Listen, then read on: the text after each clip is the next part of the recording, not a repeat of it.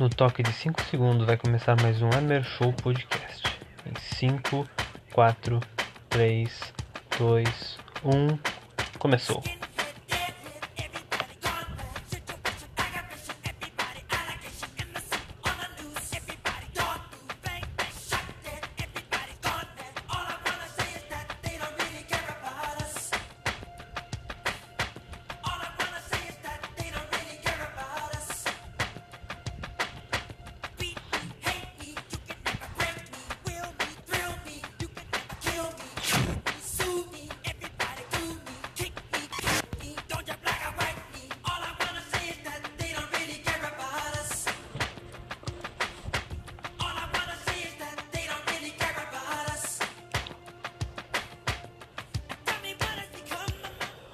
Começando mais um Emer Show Podcast, meus amigos. Episódio número 18 dessa segunda-feira, dia 12 de abril de 2021, né? Abril, quarto mês. Mais um Emer Show Podcast. Já vou. Bom, como é que eu posso falar? Uh explicando, né, que sempre tem as pautas, né, as nossas queridas pautas. Para falarmos, olha aí essa internet do inferno caindo, olha aí, é brabo. Essa é uma pauta, né? A, a vivo é uma desgraça quando o cara, ainda mais quando o cara tá gravando junto com alguém. E não, não estamos gravando, o João não está aqui. Se bem que se ele quiser participar da outra metade ali, eu ainda vou avisar ele, eu vou gravar só essa parte aqui. Uh, uma partezinha rápida para falar sobre as nossas pautas. Estou procurando notícias aqui. Achei, já achei uma notícia, né? Que é o uma curiosidade aleatória aqui, ó, top 10 clubes com mais participações no Brasileirão. E o Grêmio tá com 61 ali em cima ali, 61, depois o Santos com 60, Cruzeiro com 59, apesar de, né, não vai disputar de novo o Brasileirão Série A. E essa parte da música é muito foda.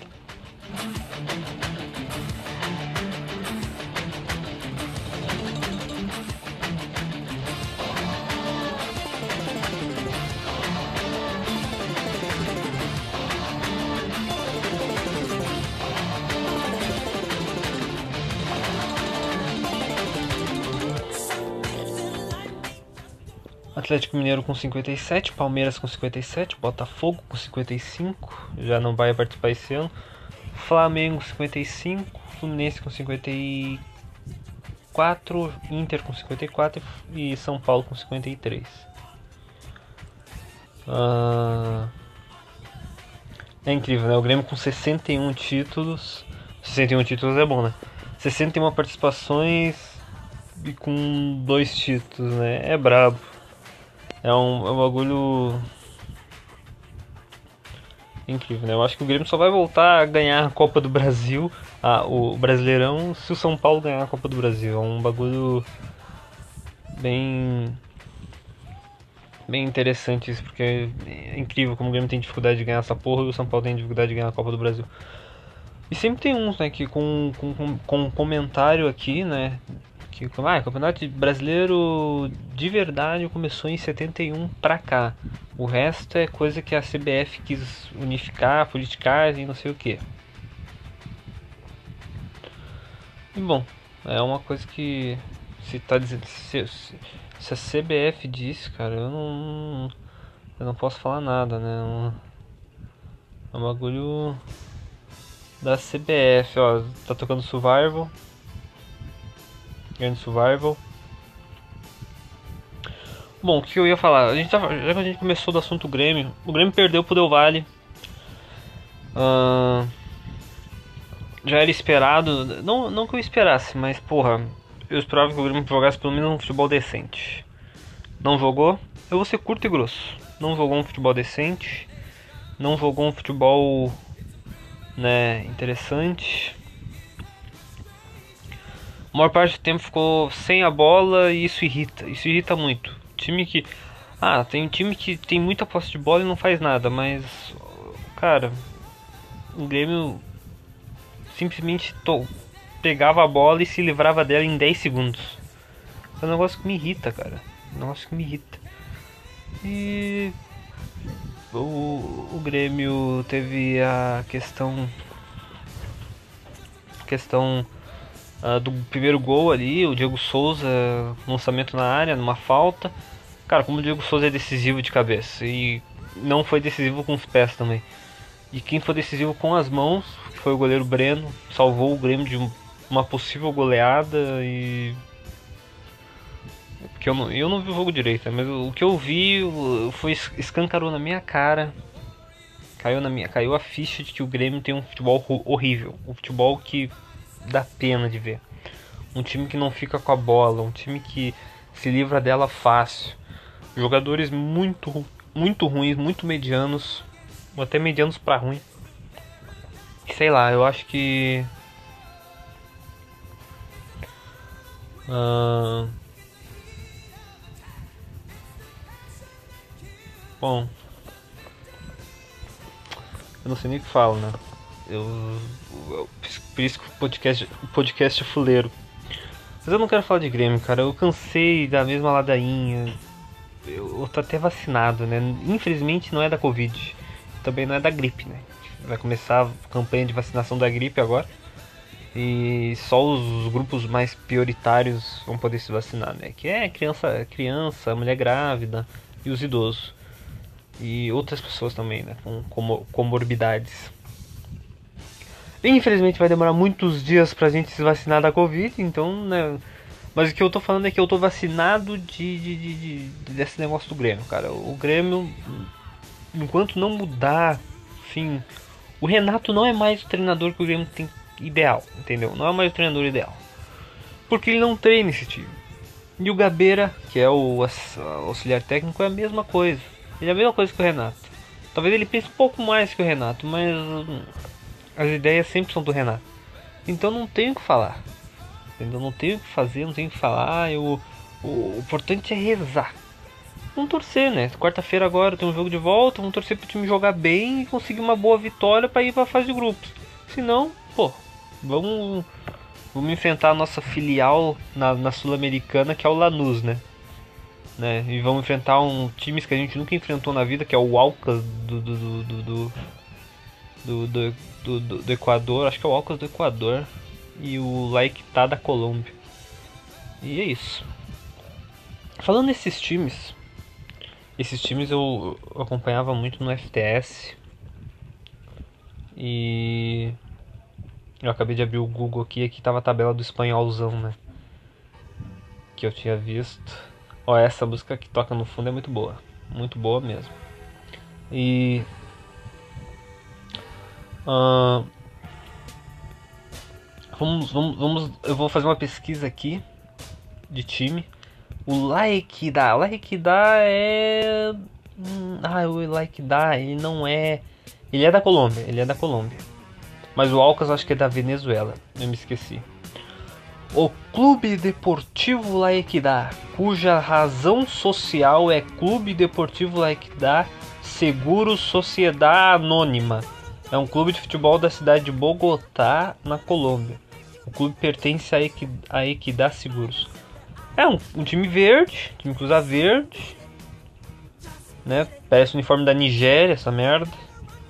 Vamos ver os times, vamos ver, vamos ver, vamos ver o, o time aqui o, o goleiro Christian Bonilha, o zagueiro, o, defensor Valmer Pacheco, o Omar Duarte, o Diego Fernando, que é atacante, o Omar Duarte é atacante também, o Stalin, né, Stalin Mota, que é meia, o Daniel Andrés, que é meia, o Andrés Correa, que é defensor, o Kevin Salazar, que é meia, o Pablo Lima Gualco, meu Deus do céu, o nome dos caras. John Edson Garcia, Amaurito Ralvo, José Hernandes, Neider Barona. Eu, meu, olha só, vamos, vamos, vamos, ver os jogadores do Alcas. O Alcas da Venezuela, um time, um time que eu tô eu acho que é da Venezuela. Sociedade Deportiva Alcas. perdeu. Ah, não, é, da, é do Equador mesmo. Perdeu um jogo aí pro Barcelona de Guayaquil. Uh... Não, o Alcas não. Ah, não! O Alcas não é do, do, do, do, do grupo do Grêmio. Mas vamos pesquisar mesmo assim. Ele é do grupo do Atlético Paranaense. Ele teve. Uh, ele teve uma partida suspensa. Ó, pois é. Ele viajou com sete jogadores no campeonato equatoriano agora contra o Barcelona. E, e perdeu o goleiro e teve que ser suspensa a partida. Eles estavam com um surto de Covid, coisa arada, e perderam pro WO 3 a 0 Aqui, ó, Sociedade Deportiva Alcas é um clube equatoriano de futebol com sede na capital Quito, fundado primeiramente pela Companhia de Petróleo Shell, né, bem conhecida. Pois é, Shell é, é, é, as cores da Shell são são parecidas com a do Alcas, ou praticamente iguais, que é amarelo e vermelho. Exato, amarelo e vermelho. Shell. O símbolo. Não, o símbolo não é igual, mas. Mas são amarelo e vermelho, né? Parece o uniforme do McDonald's, né? Essa porra. Uh, eles têm sede em Quito, né? Eles, têm, são, eles foram fundados pela companhia de petróleo Shell, vindo desse modo as suas cores amarelo e vermelho. Isso aí mesmo. Participa da primeira divisão. O goleiro, o atacante Francisco Fidrizelski, atacante Victor Figueroa, meia Luiz Angel Cano Quintana, o atacante Roberto Ordonhas, o atacante Ignacio Herrera, o defensor Argel Eduardo Viotti, o meia Carlos Coelho, o Edson Vega meia também, e o Johnny Quinones que também é meia. É um time bem. O, o time que o Grêmio pode pegar na Sul-Americana se não passar do do. Uh, essa música é boa, tem no. No GTA Vice City, né? Uh, é o time Araguá Futebol Clube. É um time bem. bem desconhecido. Eu já conhecia na real, mas. É por causa, né? É, é, é o mesmo que eu conhecia, tipo, do técnico universitário, né? Aqueles times do FTS. Araguá Futebol Clube é um clube venezuelano. Bah, cara, se o Grêmio não passar do Del Valle, o Grêmio vai viajar para Venezuela para enfrentar esse time. Venezuela. É as campanhas da Libertadores 2017, 2018 pura, né? Fase de grupos. O Grêmio teve que ir lá para Venezuela para enfrentar o Zamora, né, na fase de grupo 2017. E em 2018 teve que ir para Venezuela de novo para enfrentar o Monagas. Uma coisa incrível. Mas né. Agora eu acho que é o terceiro diferente, mas seria na Sul-Americana. Vamos ver, né? O Grêmio tem que ter, tem, tem, tem a missão, né? Tem uma missão enorme de conseguir uh, passar para a fase de grupos. É uma missão difícil, é uma missão chata. Apesar de ser em casa, é na arena, o fator local, o Grêmio ainda não perdeu em casa na arena esse, esse ano pela temporada de 2021 já tinha perdido antes, né? No ano contra o Palmeiras, que esse é o único jogo que eu me lembro, perdeu dentro, dentro de casa. Mas na temporada de 2021 ainda não perdeu. Vamos ver, né? O Grêmio tem chance. O Grêmio tem, tem todas as peças. Não todas as peças, o Kahneman vai voltar, o Maicon vai voltar, mas vamos ver. É isso, gurizada. Eu acho que assunto Grêmio já foi, então, né? Tá dando 15 minutos aqui. É isso aí. Vamos pro próximo assunto.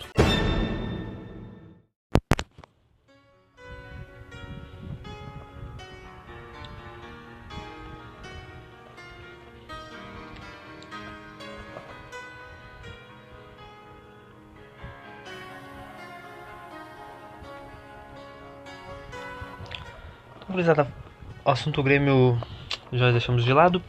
Vamos falar da Supercopa do Brasil, que teve seu uh, desfecho, né? Seu único, único jogo, né?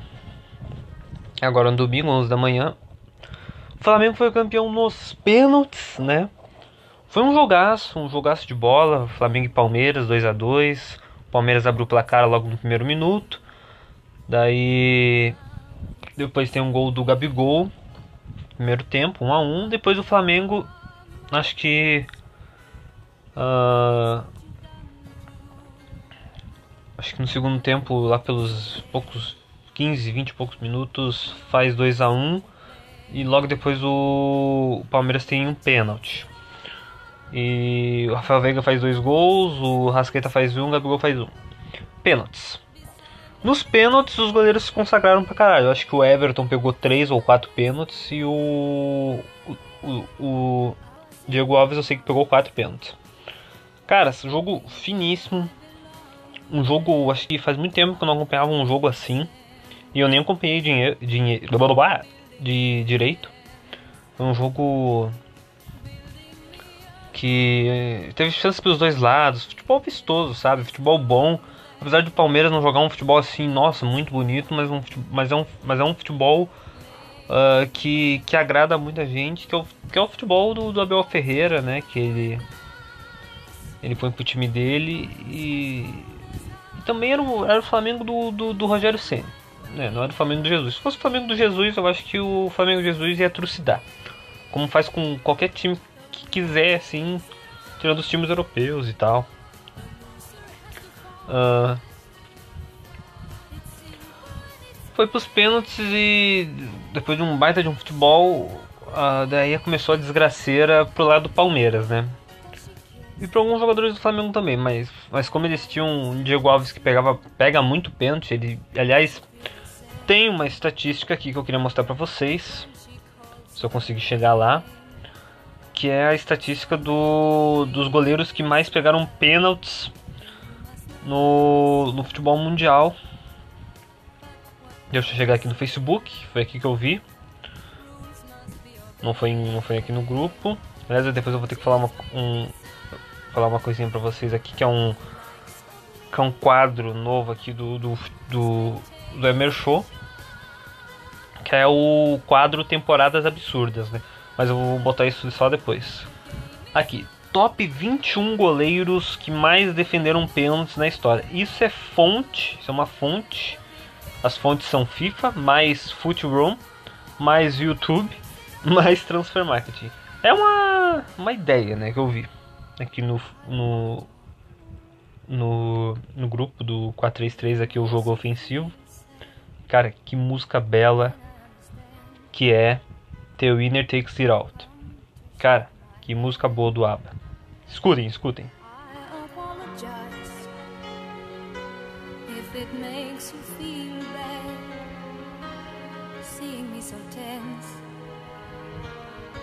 No self confidence, but you see, the winner takes it all. Música bela, meus amigos, música bela. Tá, o top 21 goleiros são primeiro lugar. E vocês vão surpreender que tem muito goleiro brasileiro aqui. Primeiro lugar, Rogério Ceni, 51 pênaltis pegos. 51, isso é uma coisa altíssima. Dado essas fontes que eu, que eu mostrei pra vocês, que, do carinha aqui que tirou do grupo. Segundo goleiro, Randonovic, que é da República Tcheca, 41 pênaltis. Gianluca, da Itália, 40 pênaltis. Diego Alves, 38 pênaltis. Mikael, francês, jogador, goleiro francês, 37 pênaltis. Dida, goleirão Dida, que sempre pegou pênalti, 34 pênaltis. Magrão, aquele do esporte, 33 pênaltis. O Marcos, né, e do, do Palmeiras, eterno, 33 pênaltis também. Buffon, também 33 pênaltis. O goleiro Fábio do Cruzeiro, 32 pênaltis, ele pega bastante pênaltis, aliás. Uh, David James, em inglês, eu não lembro, não sei quem é, mas pegou 30 pênaltis. O goleiro Vitor, goleiro Vitor do Galo, jogou no Grêmio. 26 pênaltis pegos. O goleiro Neuer, né? 25 pênaltis. René Guita, colombiano, 25 pênaltis. O goleiro Ronaldo, aquele careca do jogo aberto lá e tal, tal, tal. Jogou no Corinthians por muito tempo. 24 pênaltis. Uh, 23 pênaltis, o André Consigli, né? Consigli, eu não lembro o nome, não sei o nome direito. Ele ainda joga, uh, o goleiro italiano. 23 pênaltis. Cássio, do Corinthians, 23 pênaltis também. Van der Sar, o goleiro Van der Sar, holandês, né?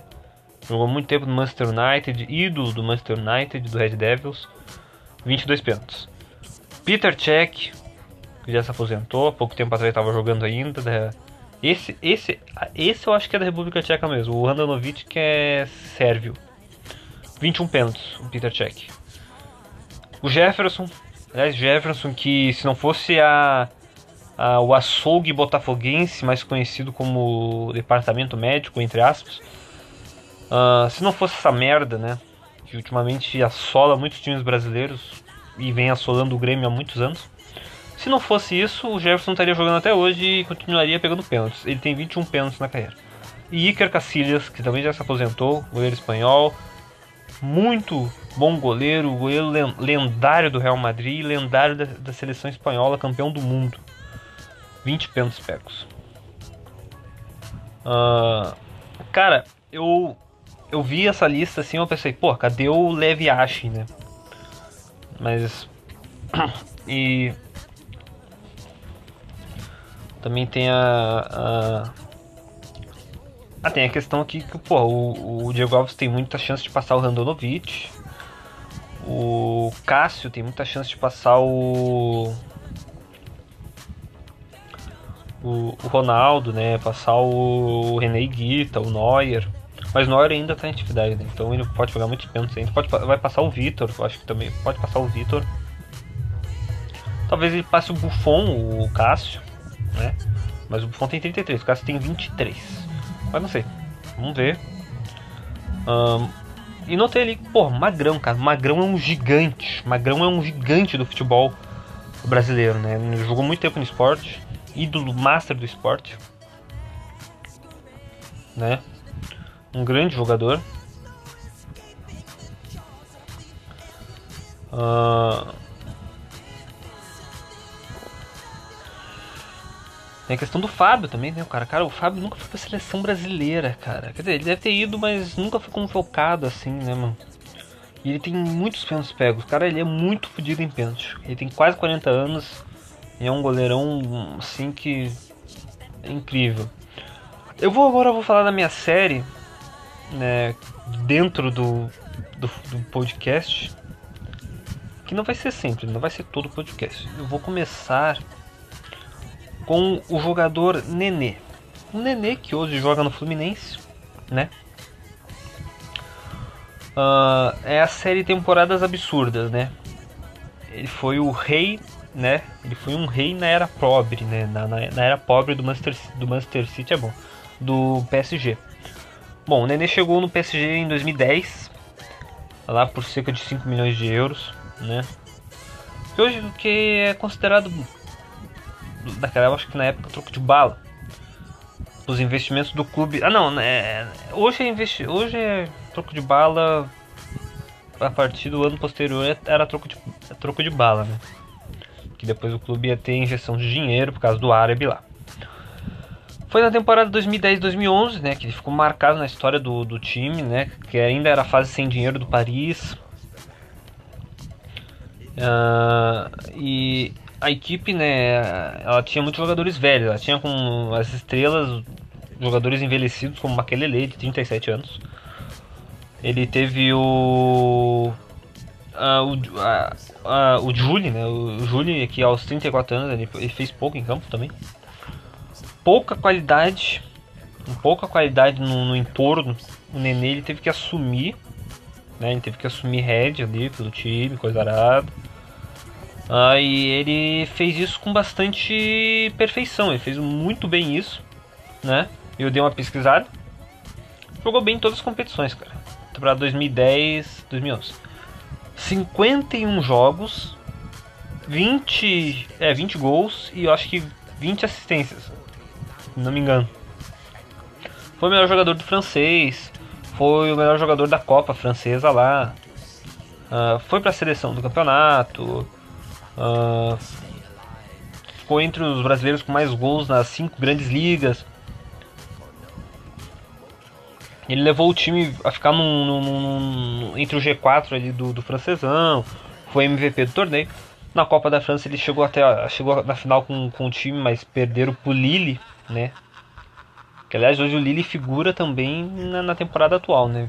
Está em primeiro lugar, mas provavelmente o PSG vai vai vai tirar isso deles.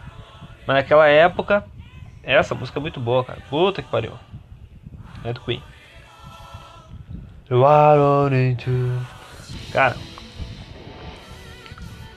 Uh, o, o, o Lille naquela época tinha um Hazard e o Gervinho. Grande Gervinho da Costa do Marfim, que jogou aquela Copa de 2010, né? Contra a seleção brasileira. Talvez tenha até sido ele que fez o gol. O Brasil ganhou de 3x1. Uh, o Lille tinha faturado o campeonato francês e também tinha faturado a Copa da França. Nossa, tava. né? Mas depois o PSG. Acho que na temporada seguinte o PSG ainda não tinha ganhado a, a liga. Eu acho que era o Montpellier, aquele Montpellier do Giroud. Que depois o Giroud foi, acho, pro Arsenal. E fez carreira no Arsenal por um tempinho. Depois foi pro Chelsea. Não sei. Na Europa League, o, o, o Nenê ele jogou bem também, mas o time não foi longe. Uh... Porra, cara, o Nenê com 29 anos, ele honrou o manto do, do, do, PSG, né? Depois ele permaneceu por mais um tempinho, mais um ano. Foi artilheiro da Liga, de Liga, da Liga 1, mas ele, ele foi vendido porque a nova, era uma nova diretoria e a nova diretoria disse que ele não tinha um perfil midiático, né? Tanto é que naquele mesmo, naquela mesma temporada eles tinham, acho que eles iriam contratar o Ibrahimovic. Iriam, iriam contratar o Ibrahimovic. O Ibrahimovic chegou a usar a camisa 18 porque o Nenê ainda estava lá e usava 10. Uh, ah, e cara, foi injusto, né? O Nenê jogou muita bola no PSG por muito tempo e, e foi premiado com isso, né? É, era um time, pô, PSG era um time que tinha na época do Pauleta era aquela coisa como, como de hoje, né? Os números. É, a criança na época que chamavam a atenção, né? Uma coisa assim. Tinha o Maquelele, tinha um Copê, uh, tinha um Sacô ainda, aquele zagueiro, né? Tinha um Aurelo, o goleiro, com seus apenas 17 anos. O Ceará, o lateral direito do Inter, foi campeão do mundo em 2006, o João deve, o João deve lembrar no grande Ceará, jogou no Inter de novo em 2016 ali, 2017, para tentar salvar o Inter, mas não conseguiu. E é isso, gurizada. Essa, essa temporadas absurdas dentro do, do Emerson Podcast. Uma coisa que eu quero trazer aqui pro podcast e é isso. Acho que falamos bastante de novo mais uma vez vai dar muito tempo de podcast. E eu só quero falar de uma última coisa uh, que é a questão da, da série preferida do João, a favorita do João, que é How I Met Your Mother, que eu já terminei. E isso vai ser feito agora. Então vamos falar de How I Met Your Mother e também vamos falar de Ted Seventh Show, que eu recomecei a ver, voltei a ver Ted Seventh Show Série boníssima, muito boa, recomendo. É recomendação de série de novo. Eu acho que eu já recomendei essa série uma vez, mas vou recomendar de novo. Ted Seventh Show. E é isso aí. Vamos para o assunto How I Met Your Mother.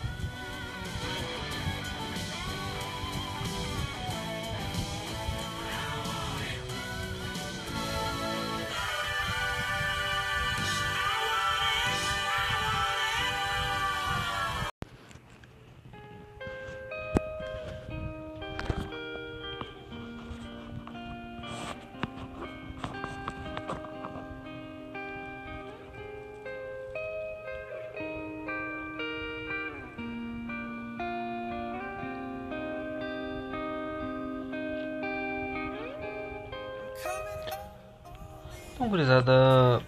Bom, cara, eu ia deixar isso pro Geek Pitacos. Não, eu vou deixar isso pro Geek Pitacos quando o João quiser gravar. Eu recentemente, no caso ontem, uh, terminei a série How I Met Your Mother. Terminei as nove temporadas concluídas dos 208 episódios. E cara, que série fantástica, que série maravilhosa. Série das, das melhores e eu acho que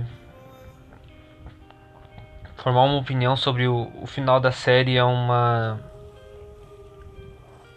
hum, eu, eu não, não, sei o que eu falaria. Eu, eu acho que eu, eu tô guardando tudo isso pro Geek né pro nosso podcast do grupo né, nosso grupo de amigos que participa do, do Geek Pitacos e a gente tem que fazer aquela parte 2 né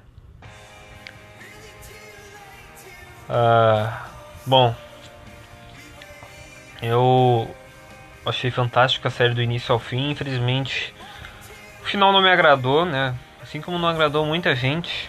Acho que 90, 95% do, do, dos fãs da série não agradaram. Não agradou o João, não, agra, não agradou o nosso, nosso outro amigo Nicolas. Uh, e não me agradou. Eu gostaria de um final mais Disney possível. Com todo mundo junto, todo mundo, né? Não queria dar, não vou dar spoilers. Pô, a série já terminou faz mais de 6 anos. Uh, gostaria do, que, o, final fosse todo mundo junto e vivo, né? Infelizmente, para quem né, conhece a série sabe o que aconteceu. Mas é um bagulho que eu entendo, né? Era um bagulho premeditado, já tava desde o início da série com esse roteiro. Tanto é que os filhos do Ted gravaram as suas cenas somente no, no, na, na primeira e na segunda temporada. E depois não gravaram mais. Pô, os atores sabiam desde o início qual seria o final e esse foi o final. Então não posso reclamar, né? Mas eu acho que foi muito, tudo muito corrido, muito raso, muito assim. Sei lá. Muito apressado. Então a série ela terminou de um jeito que não me agradou. Gostaria que tivesse terminado do outro jeito do que eu ambientei na minha cabeça, que eu cheguei a falar com, com o João, que eu cheguei a comentar com o João. Mas não foi isso que aconteceu. Então, sei lá. Eu ia falar do de Ted Seventh Show. A série tá muito boa. Tô gostando demais. E é outra série de comédia que eu tô começando. Que já na verdade já comecei há muito tempo. Então eu tô recomeçando de novo e depois que eu gravar esse podcast eu vou até eu vou olhar de novo essa série. Eu vou, eu vou olhar mais um episódio. E é isso, gurizada. Acho que é, o Mother não, não, não terminou bem, mas foi uma consistência assim do início ao fim muito boa. E, infelizmente o final não, não agradou. A temporada inteira, a nona temporada inteira, pra mim foi bem estranha. Foi boa, mas não foi do, jeito que, né, poderia ter sido muito melhor. Porque ela foi ambientada num casamento que em dois episódios acabou. Que foi o casamento do Barney e da Robin. Todo, todo o rolê do casamento em um episódio só, que foi o episódio 23, chegou ao fim. Eles ficaram casados no mínimo 2, 3 anos e só. É triste. Isso que deixa o cara triste. E muitos personagens ali não terminaram tão bem, né? Infelizmente. Mas. Uh, cada um, cada um. Cada um termina a sua série do jeito que quiser. A gente tem que. Quem, quem, com quem vocês têm que reclamar é com Carter Base e com Greg Thomas. Então é isso. Não falo mais nada. E essa música que tá, tá tocando de fundo, eu vou deixar, acho que vou deixar para falar no podcast do Geek. E voltando pro Ted Seventh Show, essa é a recomendação. Espero que vocês olhem. Espero que o João olhe essa série, que eu acho que ele vai gostar. E é isso. Acompanhe aí, cuzões. Ai ai. É uma pena que Hal terminou daquele jeito.